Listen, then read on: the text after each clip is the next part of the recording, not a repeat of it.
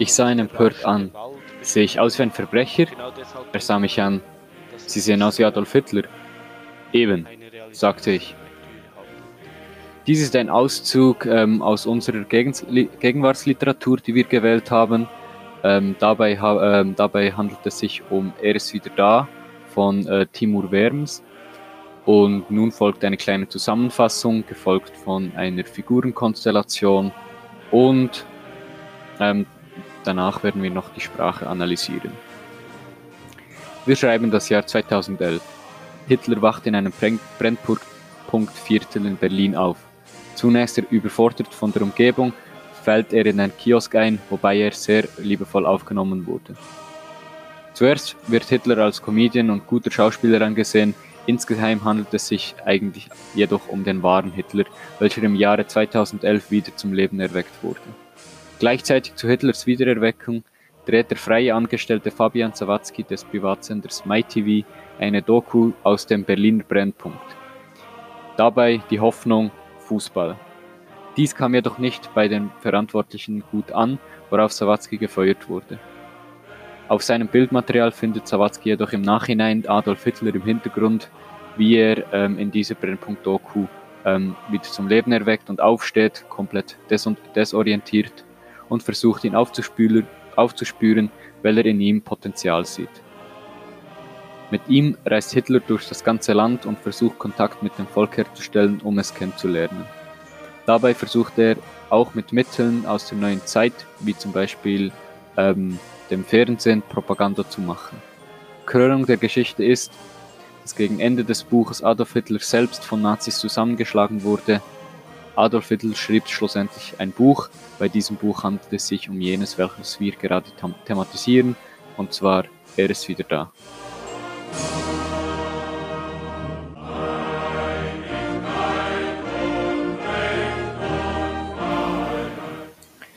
Nun zu den Figuren des Buches. Bei den Figuren haben wir einfach zwei Hauptfiguren gewählt. Da, zum einen ist das natürlich logischerweise Adolf Hitler. Ähm, er, dieser verhält sich so, wie man ihn kennt. Er ist vollkommen von seiner Meinung überzeugt.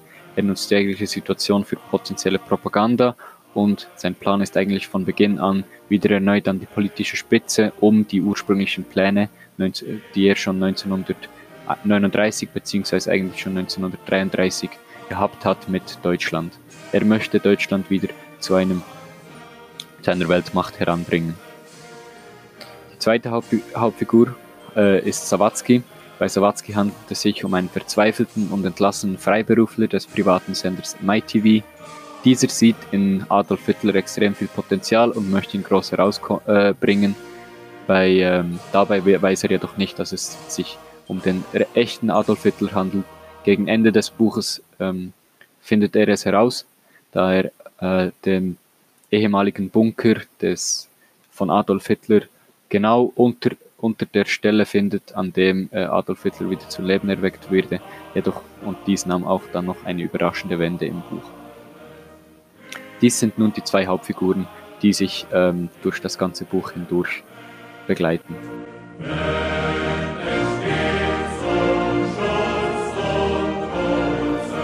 Jetzt die Sprache der des Romans Er ist wieder da. Die grundlegende Sprache ist eigentlich sehr einfach und simpel zu verstehen. Auch Hitler spricht sehr angepasst, wie man am Zitat bzw. aus dem Auszug zu Beginn erkennen konnte.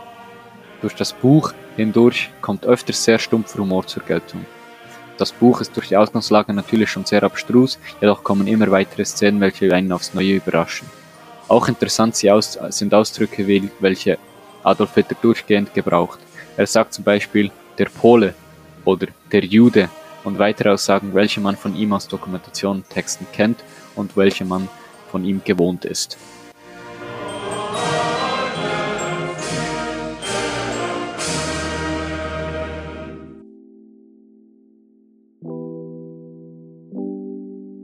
Die Novelle Bahnwärter Thiel von Gerhard Hauptmann ist 1888 erschienen. Der Protagonist heißt Thiel. Thiel arbeitet seit zehn Jahren in einem kleinen Bahnhäuschen im Wald als Bahnwärter. Mit Lene ist er bereits in seiner zweiten Ehe. Sie hat vor kurzem ihr Kind zur Welt gebracht.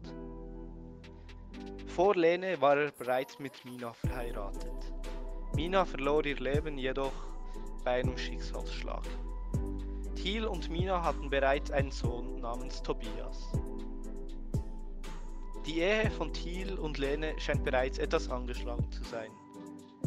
Den Höhepunkt erreicht die Geschichte jedoch, als Thiel ein kleines Landstück am Wetterhäuschen geschenkt bekommt.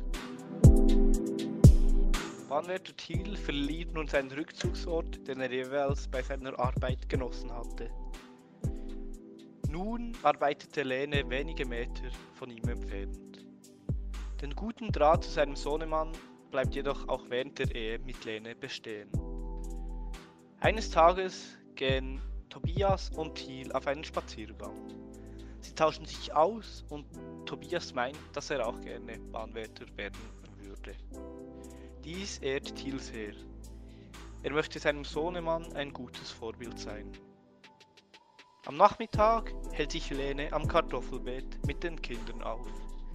Thiel bittet Lene ausdrücklich, auf Tobias aufzupassen. Doch es kommt, wie es kommen muss. Thiel ist bei der Arbeit, als ein Schnellzug eine Vollbremsung hinlegen muss. Tobias ist doch tatsächlich vom Zug erfasst worden. Er rennt zur Unfallstelle. Das Einzige, was ihm übrig bleibt, ist sein Sohnemann Tobias zu bergen. Tobias überlebt mit schweren Verletzungen. Thiel kann ihn gerade noch zum Krankenhaus bringen. Die Geschichte endet, als die Arbeiter den Leichnam von Tobias zur Familie zurückbringen wollen. Doch was sie dort auffinden, ist eine tote Ehefrau und ein völlig durchgeschnittenes Baby. Der Täter Thiel wird an der Unfallstelle seines Sohnes gefunden. Am Ende wird er in eine Irrenanstalt eingeliefert. Die Sprache in Bahnwärter Thiel ist sehr gewählt. Der Autor verwendet eine Vielzahl von Adjektiven.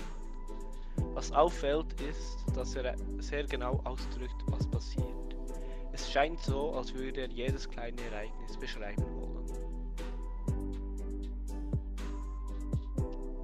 Da Thiel seiner Arbeit sehr gewissenhaft nachgeht, ist es ihm nicht möglich, noch länger bei seinem Sohn zu bleiben. Er muss zurück zur Arbeit. Als, wer, als er während dem Arbeiten das gemeinsame Baby schreien hört, beginnt er, das Baby zu ersticken. Aus purer Wut. Er kann es einfach nicht mehr ertragen.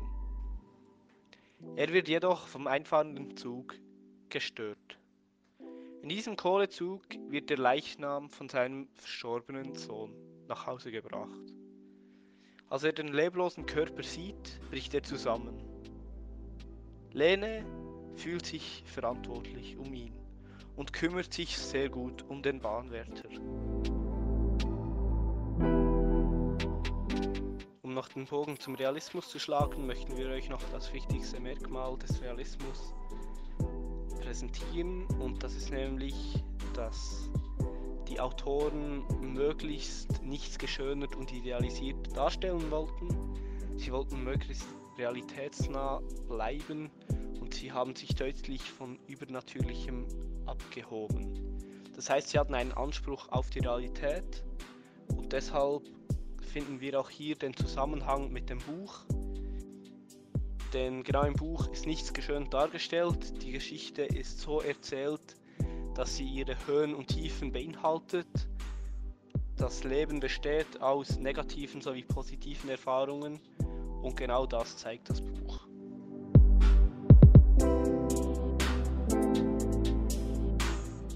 Zudem wird im Buch immer wieder die Natur in den Vordergrund gerückt und der rauschende Wald beschrieben.